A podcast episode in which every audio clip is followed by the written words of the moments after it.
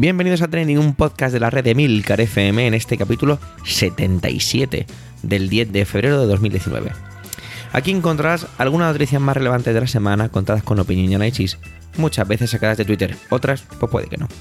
Yo soy Javier Soler y soy el presentador, aunque aquí encontrarás más voces interesantes. Atención, que da comienzo Trending, tu podcast de noticias semanal. Adelante.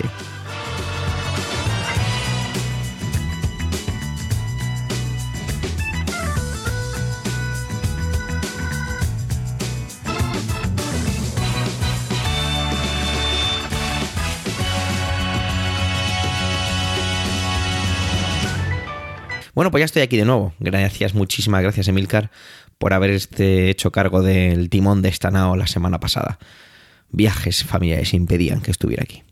José Miguel se lanza esta semana con el trending más grande de la propia semana y que culmina hoy domingo, ¿no? Con esa manifestación orquestada por partidos de un lado para pedir que la dimisión del presidente Pedro Sánchez y una convocatoria de elecciones generales ya. La verdad es que estoy bastante impaciente por escucharle, así que, sin más dilación, adelante José Miguel.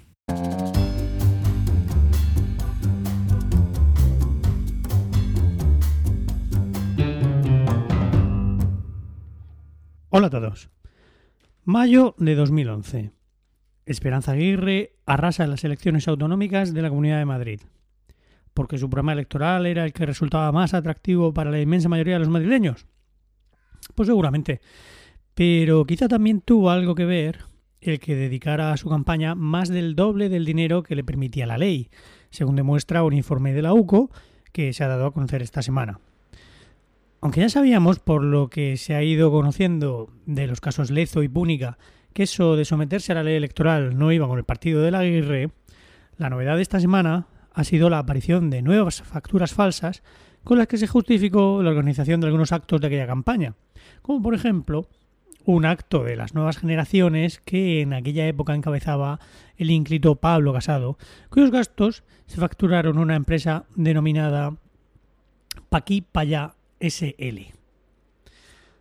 El portavoz del PP en el Ayuntamiento de Madrid, José Luis Martínez Almeida, ha preferido no hacer declaraciones más allá de respeto a las resoluciones judiciales, bla, bla, bla, bla. Por cierto, este es el mismo Almeida que tiene como uno de sus eslóganes para enfrentarse a Carmena en las próximas municipales algo así como un aire más limpio pero sin restricciones. Ole tus huevos. En cualquier caso, nuestro querido presidente del gobierno les ha puesto en bandeja el clavo al que agarrarse con la historia del relator.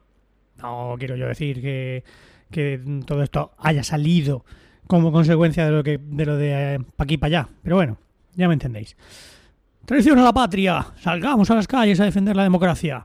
Y si la cosa se pone fea, proclamamos a Ana Pastor presidenta encargada y que convoque elecciones lo antes posible. Por supuesto que el gobierno haya dado marcha atrás en lo del relator, que por otra parte, ¿qué queréis que os diga? A mí tampoco es que me pareciera ningún disparate. El caso es que eso, el que haya dado marcha atrás el gobierno, no ha sido suficiente para desconvocar la manifa de hoy domingo.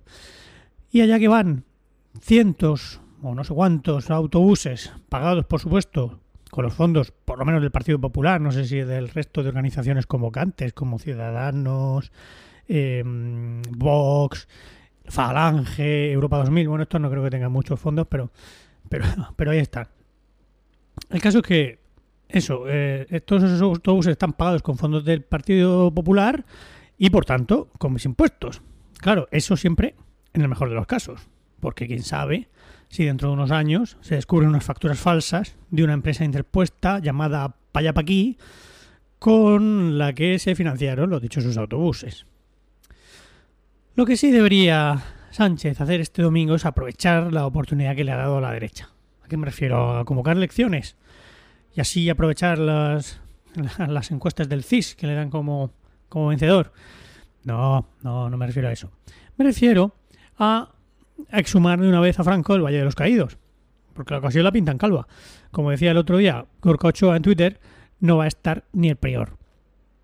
Bueno, y esta ha sido mi intervención de esta semana. Muchas gracias a todos los que habéis llegado hasta aquí y hasta pronto. Antonio se ha puesto esta vez el traje un poquito de antropólogo con su intervención. Parece que se ha vuelto un poco trending, valga el título de este podcast para utilizarlo, la palabra felón, ya que ha habido cierto politiquillo que la ha utilizado. Ay, qué rico es el castellano en todas sus formas, ¿eh? Así que vamos a ver qué nos cuenta Antonio con todo esto. Adelante, Antonio.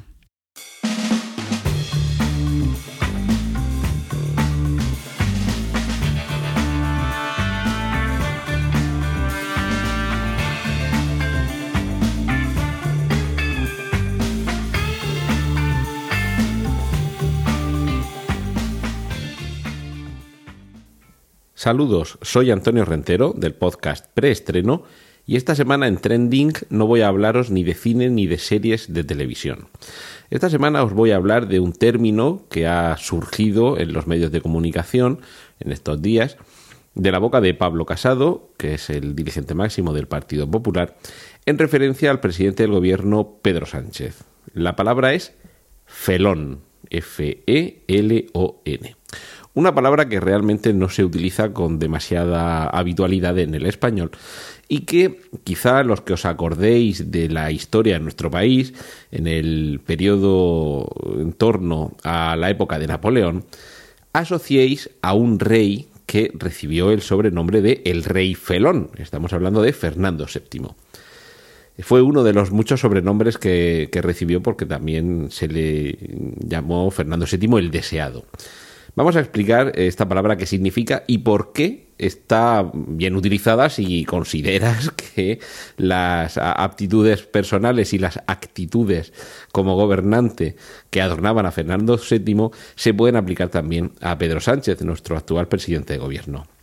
La palabra felón, etimológicamente, es decir, en su origen, procede del francés eh, y además era una palabra bastante utilizada en la Edad Media. Es, la, palabra es idéntica, felón, me imagino que se pronunciará de otra forma, pero se escribía exactamente igual, felón, y que tiene un origen en el latín tardío, el, el término felón, felonis, que se refiere a aquella persona que pega a un esclavo a base de latigazos. Es decir, que en su origen eh, un felón sería alguien capaz de castigar mediante latigazos a aquella persona que carece de libertad por estar a su servicio, bajo su servidumbre.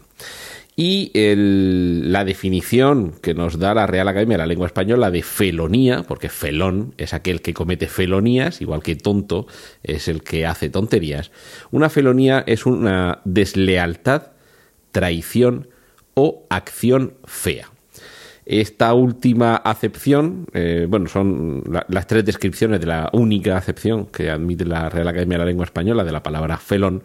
Lo cierto es que deslealtad y traición sí que nos parece unas eh, acciones muy concretas, con un significado muy concreto, mientras que una acción fea sería un término quizá demasiado genérico.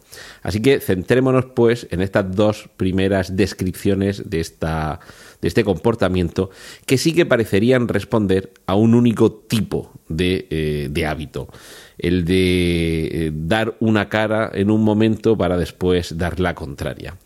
En el caso de Fernando VII, y por eso se le llamó, entre otras cosas, el rey, el rey felón, todo obedece a que traicionó lo que el pueblo español había decidido en torno a la Constitución de 1812 una constitución liberal, una constitución que ponía en manos del pueblo el, el, poder gobernarse y el poner relativamente bajo sus órdenes al rey, un poco al estilo de lo que esa primigenia constitución, la Carta Magna del, del Reino Unido, había hecho con su monarca. Era un soberano sometido a la soberanía del pueblo.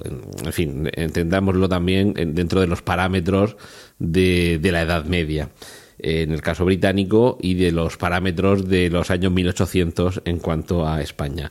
La Constitución de 1812, como digo, fue eh, esa sería una, una, de las primeras traiciones fue traicionada y derogada para pasar desde entonces, en lugar de un periodo liberal, a un periodo absolutista. Ahí sería una de esas primeras traiciones de, Fernando VII. Pero es que tendríamos que ir más allá porque este rey, eh, llamado también el deseado, llegó un momento en el que salió del reino de España y dejó de ser nuestro monarca.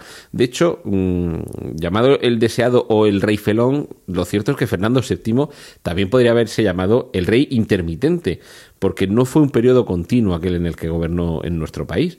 Estuvo se fue, lo echaron, volvió.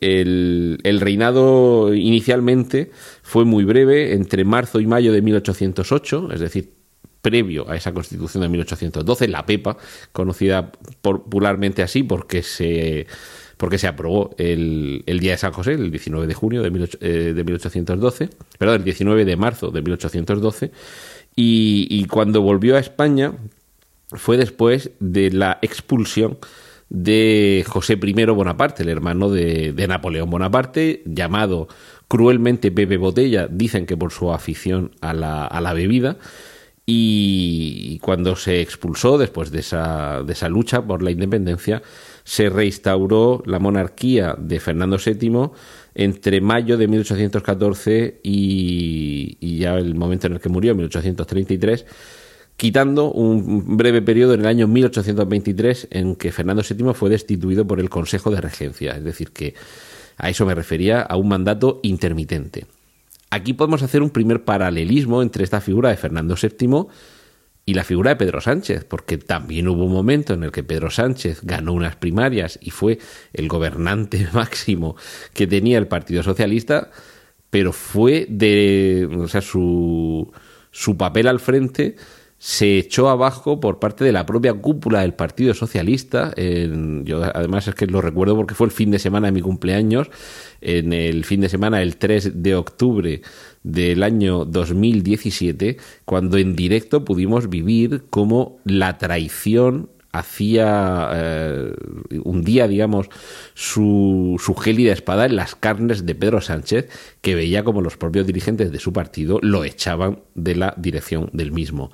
A partir de ahí sí que es cierto que casi podemos hablar de la película El Renacido, pero en lugar de un Leonardo DiCaprio atacado por un oso y abandonado en mitad del monte, lo que tenemos es a un Pedro Sánchez que ha sufrido el zarpazo de la cúpula dirigente de su partido, que se lo ha quitado de encima porque consideraban que las políticas que estaba comenzando a auspiciar no eran las que más identificaban con el proyecto socialista, y a partir de ahí comienza un auténtico calvario casi digno de una película como la de como la del Renacido por alguien que renuncia incluso a su escaño en el Congreso, se dedica a recorrer el país con su automóvil privado, ganándose el favor, en parte un favor que ya tenía, porque precisamente al, ver, al haber sido elegido eh, por las bases en las primarias ya gozaba de una cierta simpatía.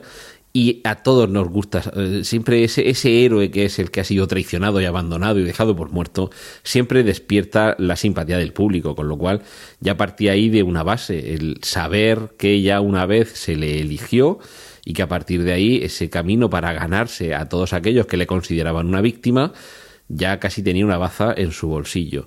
Y después de eso eh, quizá en otro tipo de paralelismo con la historia de Fernando VII, vemos como Pedro Sánchez vuelve a ganar la Secretaría General de su partido, vuelve a ser el candidato a las primarias, vuelve a ser el candidato a presidente del gobierno y aunque pierde las elecciones, es posteriormente elegido porque tiene la habilidad y la valentía de plantear una moción de censura que de manera inédita en nuestra historia de España consigue ganar y desalojar al partido en el gobierno. Por eso es por lo que Pedro Sánchez se convierte en presidente. Fuera de duda toda legitimidad, porque ese mecanismo, al estar previsto en la Constitución, evidentemente es perfectamente legítimo el que el presidente del gobierno se elija así. Eh, recordemos que España no es un sistema presidencialista. Nosotros no elegimos al presidente del gobierno, sino que elegimos a los diputados en el Congreso y son estos los que en votación deciden quién es el presidente del gobierno. Pues bien, a partir de ahí, es decir, que podríamos tener de nuevo a un Pedro Sánchez el deseado, es mm, el momento eh, más reciente en el que podemos empezar a intuir que hay quien pueda hacer esa lectura de su labor de gobierno. No voy a entrar ahora porque sería demasiado complejo, me llevaría demasiado tiempo en explicar las circunstancias políticas que han llevado a que en estos últimos días se le considere un traidor por parte de algunos, pero lo cierto es que mm, si se mantiene la creencia de que la el proyecto político en estos últimos tiempos de Pedro Sánchez está encaminado a un determinado tipo de comportamiento eh, que podría llevar a conducirnos a una que se desgaje una parte de nuestro territorio, a entregar una serie de, ventajas o de prerrogativas a un determinado tipo de partidos y que además eh, las alianzas que le han permitido convertirse en presidente del gobierno le hacen cautivo al presidente Pedro Sánchez de las, eh, los proyectos políticos de determinados partidos, como muy legítimos, por supuesto, porque por eso son partidos legales y les han votado sus, eh, sus votantes y simpatizantes y están representados en el Congreso, en las cámaras tanto eh, las cámaras nacionales como el Congreso y el Senado, como en su caso en las regionales, debemos concluir que sus peticiones nos pueden gustar más o menos, pero están amparadas por la legalidad y la legitimidad. Aunque claro, hay quien piensa que son unas, peticiones, unos proyectos y unas ideas que podrían ser negativas para el proyecto de esa España, que por cierto también defiende la Constitución, en el que haya una unidad política y territorial. Ahí es donde estaría el momento en el que esa felonía, esa traición, esa mala acción nos vuelve a unir los proyectos ambiciosos, personalistas y egoístas de estos dos dirigentes. Siempre se ha pensado que Fernando VII fue un rey que antepuso su propia persona, su propia supervivencia a la de su país. Y por eso es porque, eh, por lo que, entre otras cosas, cuando, cuando era Napoleón el que mandaba romana en el continente europeo hasta el punto de poner como rey en España a su propio hermano, a José I, mm, cobra sentido, como digo, esa traición al leer una carta que le envió Fernando VII a Napoleón en estos términos. Mi mayor deseo es ser hijo adoptivo de Su Majestad el Emperador nuestro soberano. Yo me creo merecedor de esta adopción que verdaderamente haría la felicidad de mi vida, tanto por mi amor y afecto a la sagrada persona de Su Majestad, como por mi sumisión y entera obediencia a sus intenciones y deseos. Esa carta, en la que Fernando VII se declara, vamos, como que el objetivo de su vida es ser hijo adoptivo, renunciar al, legado de la dinastía que le ha colocado en el puesto de, de, rey de España, está dispuesto a renunciar a todo ello con tal de seguir en el poder, porque evidentemente si Napoleón lo hubiera adoptado sería un firme aliado y sería la mejor forma de mantener su puesto como rey de España. Es decir, estamos ante alguien que esa felonía, esa traición, la hace hacia su propio pueblo, hacia su, hacia su familia, hacia su dinastía, y todo por seguir manteniéndose en el poder.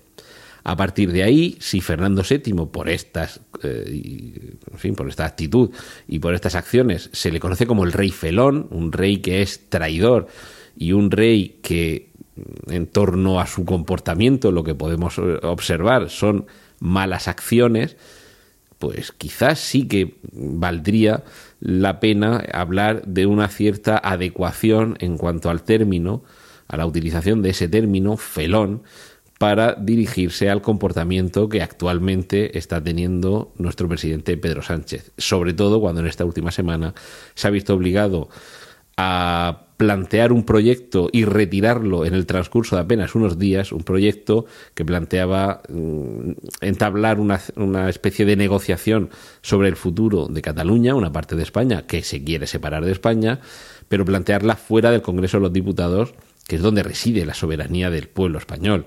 Plantearlo en una mesa de partidos que hurtaría a la representación y con la proporcionalidad que ha tenido en, en el Congreso de la voluntad popular, para eh, evitar un poco ese, eh, ese equilibrio de fuerzas procedente de las urnas y establecer un nuevo equilibrio de fuerzas que estaría eh, justificado únicamente en la existencia de esa mesa de nueva creación y que supone desde luego, y creo que en esto mm, se, puede estar de acuerdo, supone una traición a lo que la democracia y la representación de la voluntad popular mediante las urnas tienen en, en nuestro país.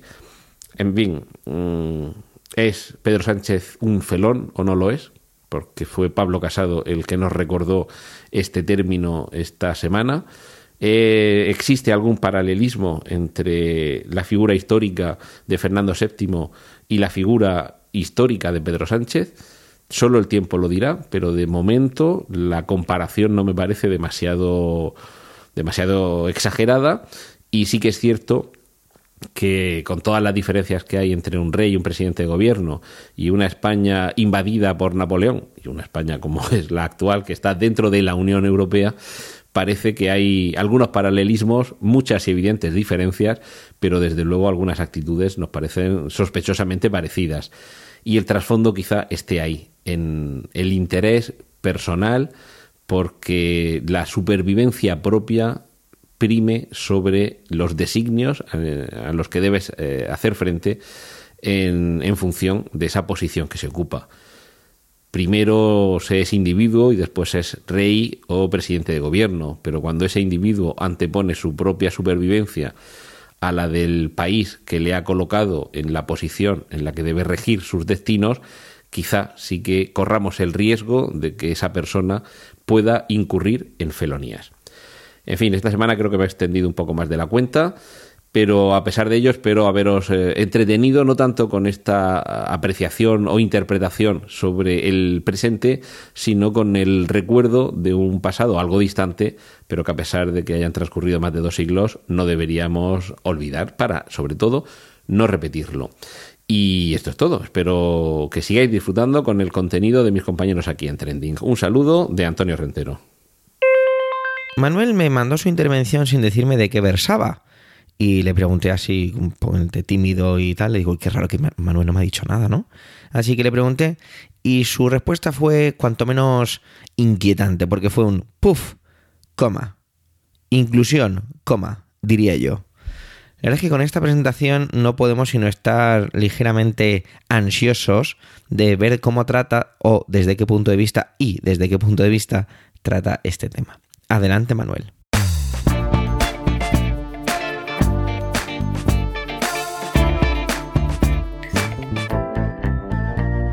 Hola oyentes, hola equipo trending. Pues ¿qué quieren que les diga? Yo sigo con lo de los discursos. Y es que mm, si yo hubiera sabido el pasado sábado, cuando grabé mi intervención en trending del día siguiente, que Jesús Vidal iba a hacer aquella misma noche ese discurso que hizo al recibir el Goya, pues el discurso de Nadal del que yo hablé quizá hubiera quedado fuera. No voy a profundizar mucho en el discurso de Jesús Vidal, pues me imagino que casi todos los que escucháis este programa lo habréis oído y visto ya.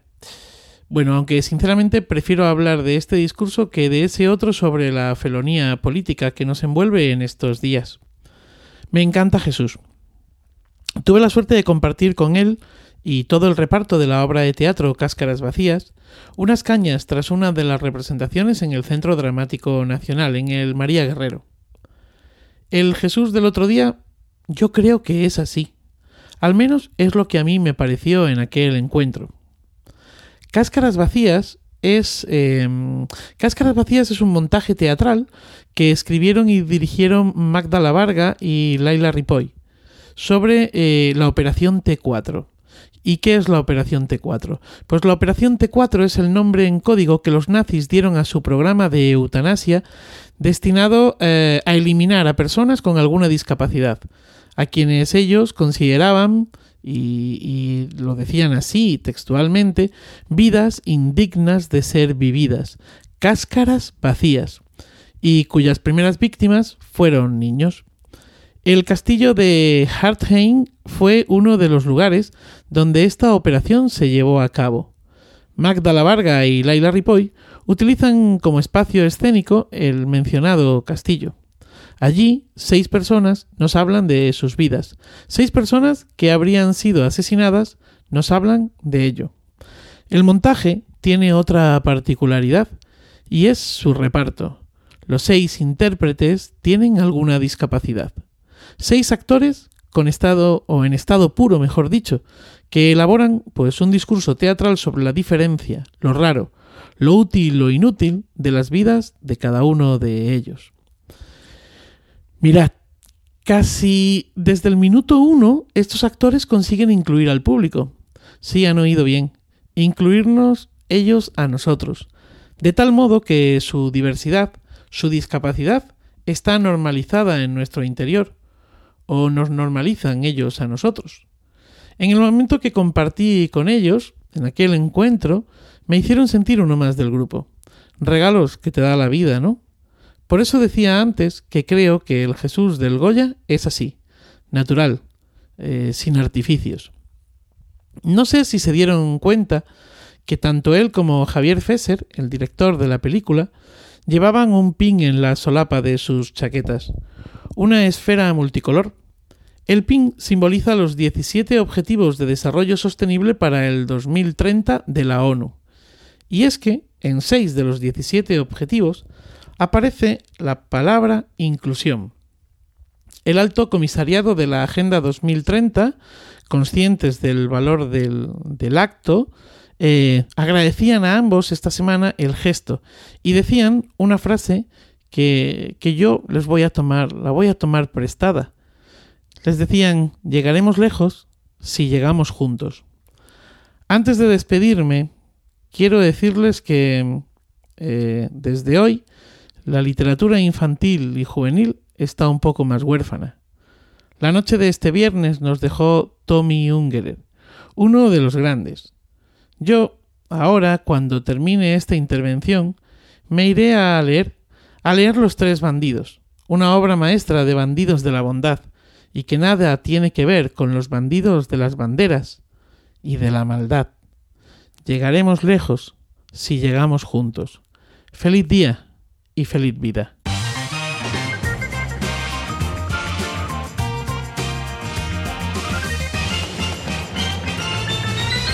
Esta semana ha sido una de esas semanas en las que las noticias pues me han dado un poco igual y bueno, tengo la suerte de tener estos compañeros increíbles en trending que hacen que, que me ilustren ¿no? sobre lo que ha pasado o lo más importante que ha pasado estos últimos siete días. Será también por haber tenido esas semanas raras que mi rutina se había visto ligeramente afectada y no, no he podido visitar Twitter todo lo que este proyecto se merece o incluso todo aquello que me apeteciera, ¿no? Por ello tuve que esforzarme un poco por traer algo este domingo aquí a Trending. Como mis compañeros se habían centrado casi en exclusiva en una zona local, es decir, en España, pues quise irme a cosas internacionales, ¿no? Para variarlo un poco. Pero sin embargo, el menú internacional parecía ya algo como muy. como muy cansino, ¿no? Aburrido al paladar. Por ello, eh, cuando estaba ya casi abandonando esa idea internacional y centrándome en otros lugares, encontré un titular que pensaba que formaba parte de la web del Mundo Today, esta web magnífica de humor, pero no, resulta que no, que no es así. El titular es así, ¿de acuerdo? Eh, os lo cito, dice, abro comillas, un antinat... Empiezo otra vez. abro comillas, un antinatalista, un antinatalista, ¿vale? Son antinatalistas. Es que esto no va a ser fácil, lo voy a decir muy mal muchas veces. De nuevo, abro comillas, un antinatalista quiere denunciar a sus padres por traer al mundo sin su consentimiento. Bueno, vamos a ver, vamos a ver de qué va todo esto. Como os decía, cualquiera podría pensar que es un es una, broma, ¿no? Del mundo Today, pero no. Vamos a ver. Eh, vamos a ir al principio para ver de qué va esto, ¿no? antinatalista. Es que me sale antinatalista y no es así. Bueno, eh, podríamos deducir rápidamente que se trata de personas que se oponen a que, a que nazcan niños. Ya está, así de fácil. Pero resulta que este movimiento existe de manera más o menos fuerte en diferentes países. Por ejemplo, esta persona es de la India, también parece que en algunos países asiáticos tiene ligera relevancia, tampoco podríamos decir que son como muy fuertes, ¿no? Antes de echarnos esas risas que ya me he echado y espero que me perdonéis, habría que trasladarse a ciertas realidades, ¿no? Supongo que sus realidades, donde existe una quizá una sobre una sobrepoblación que puede fomentar que este tipo de argumentos pues crezcan o se hagan fuertes o tengan relevancia. Todo esto tiene mucho que ver con la filosofía y una corriente de protección del medio ambiente, ¿no? Básicamente sostienen que si dejáramos de tener hijos, el planeta pues le iría mejor, ¿no? Somos un depredador que pues que extingue especies, que destroza el planeta. Todos sabemos más o menos cómo, cómo están las cosas en general, ¿no? Bastante mal. Bueno, hasta aquí podríamos decir que, que oye, que, si que esto es verdad, ¿vale? Que, que tienen razón. También parecen atacar los convencionalismos de ser padre, ¿no? Que lo, lo llegan a definir casi como un acto narcisista y de ocio. Bueno, aquí la cosa para mí se empieza a complicar un poco, ya que no soy para nada un experto en filosofía. Es una pena que, que no podamos hacer una charla sobre esto con, con José Antonio, porque él sí que lo es y estaría muy interesante, ¿no? Pero es que yo pienso que si la humanidad no prospera, no crece, pues la propia filosofía tampoco lo hará con ella. Por lo tanto, creo que es un pensamiento quizá pretencioso el que esa filosofía ha llegado a un culmen, a un clímax, y ya no va a evolucionar más. Pero bueno, ahora vamos a hacer otra cosa, y es que vamos a ir al principio. A este hombre, ¿no? Este hombre que, que quiere denunciar a sus padres porque no le han pedido permiso para nacer. Se trata de Rafael Samuel, un, un joven de 29, de 27, perdón, años, eh, nacido en Bombay, y que afirma que, bueno, él se lleva fenomenal con sus padres, que los quiere mucho, que los respeta, pero que nunca le consultaron para nacer, y por lo tanto ve que eso es una injusticia.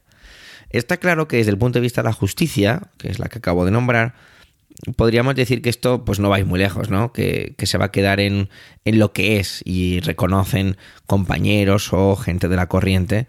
Y es que se trata de llamar la atención, porque es que hoy, domingo se reúnen varios de estos grupos en la ciudad de Bangalore, no sé si se, si se pronuncia de esta forma, espero que me perdonéis, bajo el lema de Stop Making Babies, dejar de tener bebés que sin duda, pues oye, ha, ha, funcionado, ¿no? Yo he traído aquí a Trending esta noticia, este titular. Este joven publicó un vídeo en YouTube, eh, muy gracioso también. Bueno, no es gracioso, pero a mí me lo parece, ¿vale? Lo siento. Oculto con unas gafas de sol y una barba postiza realmente cutre, donde explica y contesta un poco a las preguntas que eh, se les pueden formular debido a todo esto. La verdad es que muy, como muy pintoresco, ¿no? Este movimiento no busca sino ser escuchado. Ellos definen que no son violentos, que ni con tendencias suicidas, aunque sí que ven un futuro pesimista de la, de la sociedad. Solo quieren que la gente se plantee sus argumentos. Y, pero yo me planteaba también que imaginad que la justicia le da la razón, ¿no? Imaginar, bueno, pues podría ocurrir que esos padres fueran condenados a una indemnización económica. Bueno, o peor aún, que los condenaran a ir a la cárcel. Sin duda en este mundo han pasado muchas cosas y podría ocurrir de todo. Podría parecer algo como muy aislado, pero he ido aprendiendo al leer un poco, buscar documentación sobre este tipo de movimientos, que aquí podemos reconocer nombres como Arthur Schopenhauer, que en su libro El sufrimiento del mundo, o las heridas del mundo, depende de cómo busquemos las traducciones, decía, abro comillas, si el acto de la procreación no fuera acompañado de deseo y sentimientos de placer y se basara en la base de consideraciones puramente racionales, ¿existiría la raza humana hoy? ¿Tendríamos compasión por las siguientes generaciones como para preferir ahorrarles la carga de la existencia o al menos para no dejar sobre ellos esta carga a sangre fría? Muy interesante. La verdad es que esta argumentación de Schopenhauer me parece muy interesante. De hecho, muchas de las argumentaciones de estos grupos antinatalistas se basan en eso, en, en esa carga que, que le trasladamos a, a, las generaciones futuras, ¿no? También hay otros nombres, como podría ser Sófocles, que citaba que, abro comillas, lo mejor es no haber nacido, pero si has nacido, lo mejor es volver hacia el lugar de donde se ha venido. Cierro comillas. Bueno, lo que me, esta noticia me ha enseñado es que he de, tengo que desdecir un poco los argumentos del principio, ya que al bucear más, como he hecho con estos autores, uno, uno encuentra grandes corrientes de este movimiento en Francia en el siglo XVII, por ejemplo, y que tienen que ver como respuesta también de aquellos controles de natalidad que se han producido en ciertos países. Esta es una de esas veces, pues que una noticia me ha parecido, pues sí, una gracia, y me lo sigue pareciendo en cierta manera, pero que esconde mucho detrás, ¿no? Toda una corriente de pensamientos, de argumentaciones, que la verdad es que a mí ha llegado un momento en que se me escapan. Sea como fuere, me gustaría conocer qué es lo que opináis vosotros. Así que ya sabéis cómo es un poco el procedimiento, porque con esto hemos llegado al final de este 77 capítulo de Trending. Gracias por el tiempo que habéis dedicado a escucharnos. Tenéis los medios de contacto y toda la, información y enlaces de este episodio en emilcar.fm barra trending. Allí también podéis encontrar los demás podcasts de la red en emilcar.fm. Además, en la cabecera de la web hemos puesto un botoncito para que os podáis registrar y no os perdáis nada de lo que ocurre. Si os gusta Trending, recomendarnos, debatir nuestras intervenciones, como os invitaba yo en la mía, complementarlas con comentarios y si tras todo lo anterior nos dejáis estrellas en vuestros podcatchers, pues oye, eso nos invita, nos ayuda a crecer y a tener más visibilidad. Un saludo y hasta la semana que viene.